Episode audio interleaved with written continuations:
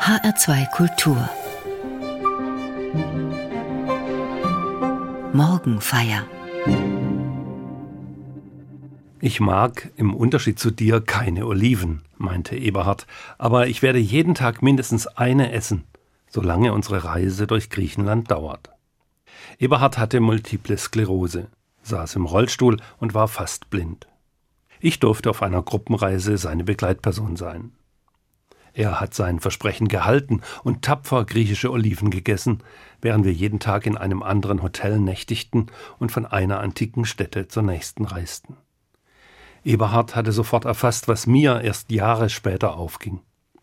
Griechenland und die mediterrane Kultur kann man erst verstehen, wenn man weiß, wie elementar wichtig für sie Oliven sind.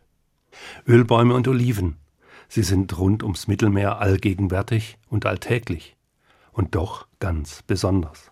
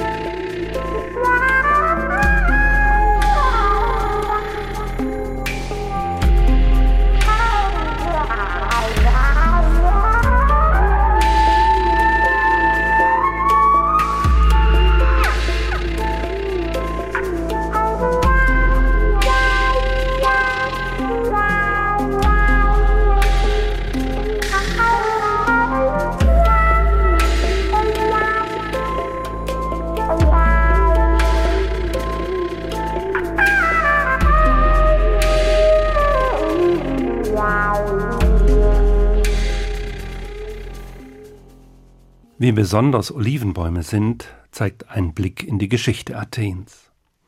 Der Legende nach lagen der Meeresgott Poseidon und Athene, die Göttin der Weisheit, im Wettstreit darüber, wer die Schutzgottheit Athens werden sollte. Poseidon stiftete zuerst eine salzige Quelle auf der Akropolis. Als er merkte, dass das nicht wirklich von Nutzen war, schenkte er den Athenern das erste Pferd kein schlechtes Geschenk, ein Nutztier, das die Fortbewegung wesentlich beschleunigte und Transporte erleichterte. Athene aber stiftete den ersten Olivenbaum. Und deshalb gewann sie, denn ihr Geschenk war an Nützlichkeit und Nachhaltigkeit nicht zu überbieten. Es war Licht und Energiequelle, Heilmittel, Salböl, Schönheitselixier und das Öl später auch Speise. Der Ölbaum war den Athenern fortan heilig. Olivenbäume roden oder fällen wurde schwer bestraft, zeitweise sogar mit dem Tode. Im Kern erzählen die griechischen Mythen, die Kultivierung des Olivenbaums und seine Ausbreitung in Griechenland und darüber hinaus waren ein großer Fortschritt der Zivilisation. Das Olivenöl machte die Feste festlicher und den Alltag besser. Heutzutage denkt man bei Olivenöl vor allem an den Verzehr, möchte es möglichst jung und kalt gepresst von bester Qualität.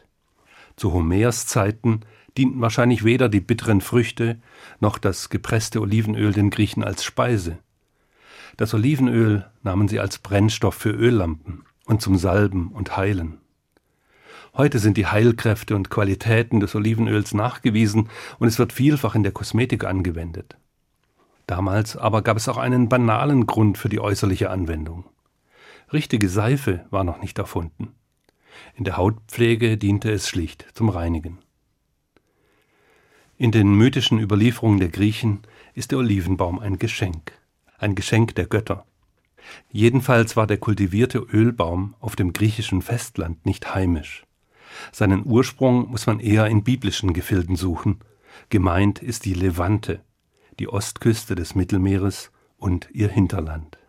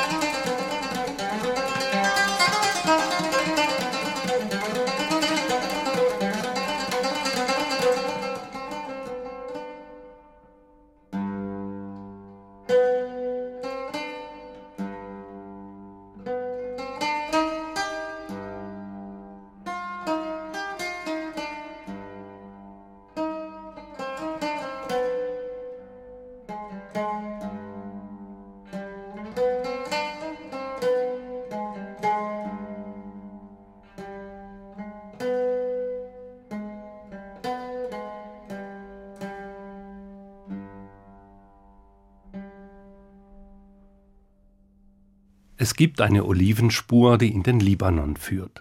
Er grenzt an den Norden Israels. Entdeckt habe ich sie bei Carol Drinkwater, einer englischen Schriftstellerin und Schauspielerin. Sie lebt auf einer Olivenfarm und hat ihr Leben den Oliven gewidmet. Deshalb hat sie den gesamten Mittelmeerraum intensiv bereist und dort den Olivenanbau erforscht. Auf der Suche nach dem Ursprung des Kultivierens kommt sie auch in den Libanon und findet dort im Dorf Betschali noch lebende Olivenbäume, die der Überlieferung nach sechs bis siebentausend Jahre alt sind.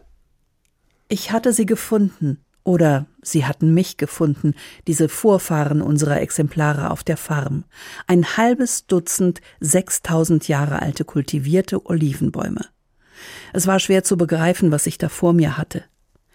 In den längst vergangenen Jahren der Vorgeschichte, nach der letzten großen Eiszeit, als sich das Mittelmeer und die umliegenden Küsten wieder zu erwärmen begannen, als die Wälder sich wieder ausbreiteten und aufblühten, gab es den wilden Olivenbaum. Olea sylvestris war einer der ersten Bäume, die in den damals noch feuchteren Küstenebenen des Mittelmeers Wurzeln schlugen.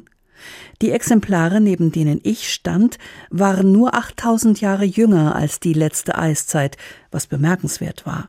Aber noch bemerkenswerter war die Tatsache, dass es sich nicht um wilde Bäume handelte, sondern um Bäume der Gattung Olea europaea, kultivierte Olivenbäume. Jemand hatte diese 6000 Jahre alten faszinierenden Schönheiten gepflanzt und jemand hatte sie bewirtschaftet. Wir befanden uns hoch oben in den zerklüfteten Hügeln des kalkhaltigen Libanongebirges auf christlichem Gebiet. Diese Terrassen waren im Besitz der Kirche.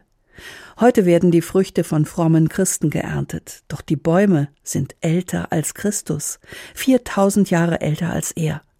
Sie sind nicht nur älter als das Christentum, sondern auch älter als der Islam und das Judentum.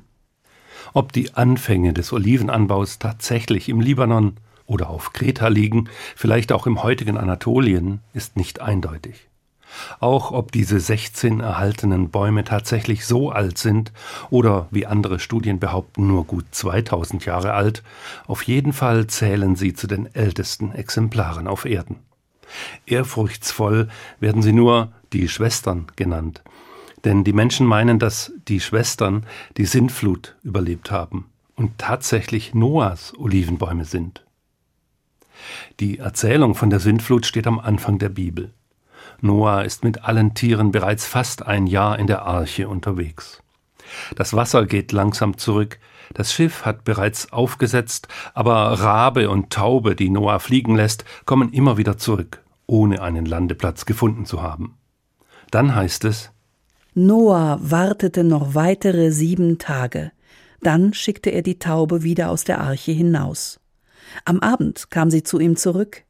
Diesmal hatte sie in ihrem Schnabel ein frisches Blatt von einem Olivenbaum. Da wusste Noah, dass das Wasser auf der Erde weniger geworden war. Er wartete noch einmal sieben Tage lang. Dann schickte er die Taube wieder los. Doch nun kehrte sie nicht mehr zu ihm zurück. Die Taube bringt einen Olivenzweig mit. Das zeigt, wie elementar wichtig das Olivenöl ist. Jetzt kann Noah endlich aufatmen. Er weiß, die Not geht zu Ende.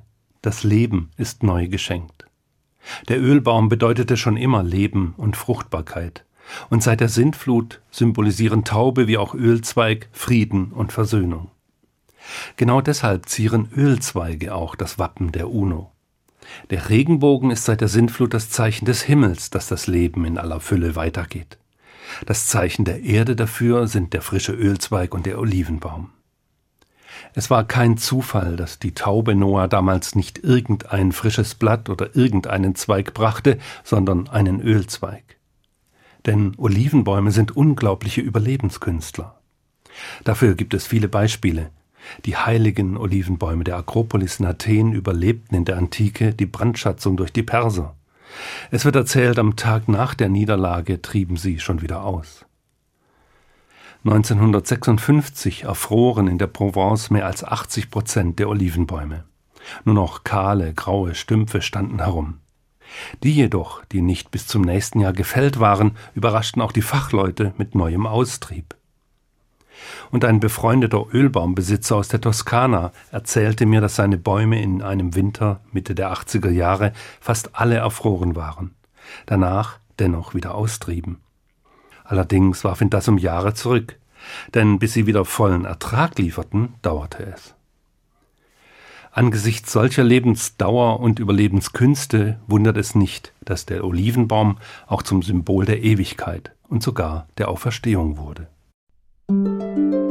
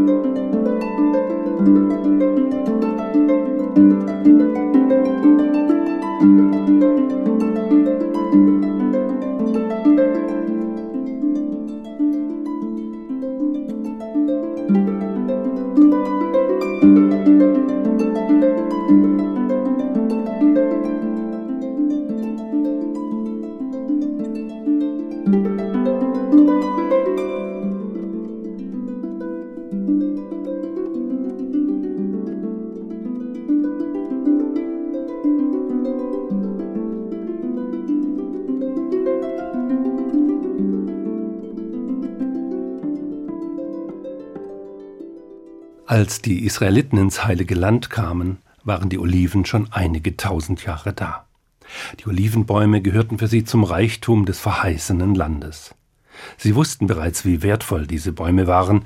Schon als der Erzvater Isaak seinen Sohn Jakob segnet, sind die Oliven Teil des Segens. Gott gebe dir vom Tau des Himmels und von der Fettigkeit der Erde Korn und Wein die Fülle. Statt Fettigkeit der Erde kann man genauso Öl der Erde übersetzen. Das hebräische Wort meint meist Olivenöl oder Salböl, dessen Grundlage ebenfalls Olivenöl ist. Diese Fettigkeit der Erde ist Grundlage für gutes Leben. Das zeigt sich vor allem in dem, was der Vater Isaak dann seinem eigentlichen erstgeborenen Esau sagen muss, als der den Segen will, der ihm ja zusteht. Den hatte sich zuvor jedoch sein jüngerer Bruder Jakob listig erschlichen.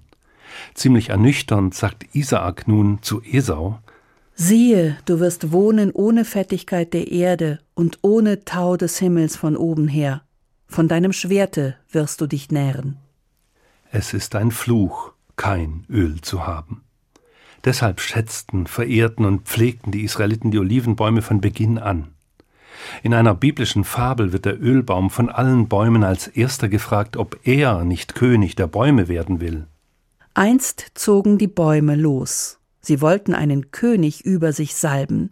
Also sagten sie zum Olivenbaum, Sei du unser Herrscher. Doch der Olivenbaum antwortete ihnen, Soll ich denn keine Oliven mehr hervorbringen? Mit ihrem Öl werden Götter und Menschen geehrt. Nein, ich will nicht über den Bäumen schweben. Der Olivenbaum lehnt ab, mit der Begründung, dass er als König nicht mehr das leisten und liefern könne, wofür ihn Götter und Menschen lieben. Er sollte und wollte fest verwurzelt sein und weiter Früchte hervorbringen. Musik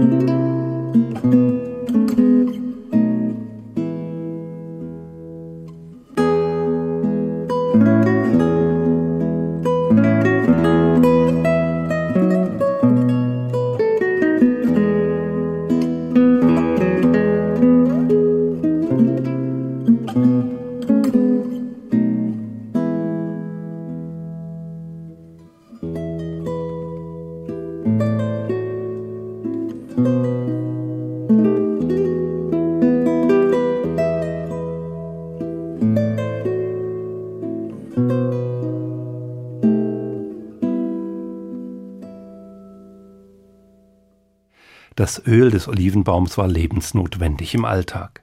Aber auch im Tempel und bei heiligen Handlungen wurde es verwendet. Für den großen Leuchter im Tempel, der vor der Bundeslade mit den zehn Geboten stand, war nur das allerfeinste Olivenöl gut genug. Gott sagt zu Mose, Gebiete den Israeliten, dass sie zu dir bringen das allerreinste Öl aus zerstoßenen Oliven für den Leuchter, dass man eine Lampe aufsetzen kann, die ständig brennt. In der Stiftshütte sollen Aaron und seine Söhne den Leuchter zurichten, dass er brenne vom Abend bis zum Morgen vor dem Herrn. Das soll eine ewige Ordnung sein für ihre Nachkommen bei den Israeliten. Und Olivenöl bildete auch die Grundzutat des heiligen Salböls. Das Rezept für dessen Zubereitung ist im zweiten Buch Mose überliefert. Der Herr sagte zu Mose, Nimm Duftstoffe bester Art, sechs Kilogramm Myrrenharz, drei Kilogramm, also halb so viel wohlriechenden Zimt, drei Kilogramm Gewürzrohr, sechs Kilogramm Zimtnelken nach dem Gewicht, das am Heiligtum verwendet wird, dazu zwei Liter Olivenöl. Stelle daraus heiliges Salböl her, eine würzige Mischung, wie sie ein Salbenmischer macht. Das soll das heilige Salböl sein. Das heilige Salböl heißt in der katholischen Kirche heute Krisam und wird vor allem bei der Taufe oder bei der Krankensalbung verwendet. Denn Olivenöl, erst recht mit edlen Zutaten zu Balsam verarbeitet, hat heilende Wirkung. Auch der barmherzige Samariter verwendete Olivenöl, um die Wunden des unter die Räuber gefallenen Mannes zu säubern und zu versorgen. Und in alter Zeit heiligte dieses Salböl Gegenstände und Menschen im Tempel. Es machte sie zu Königen oder gar zum Messias. Denn Messias heißt schlicht der Gesalbte.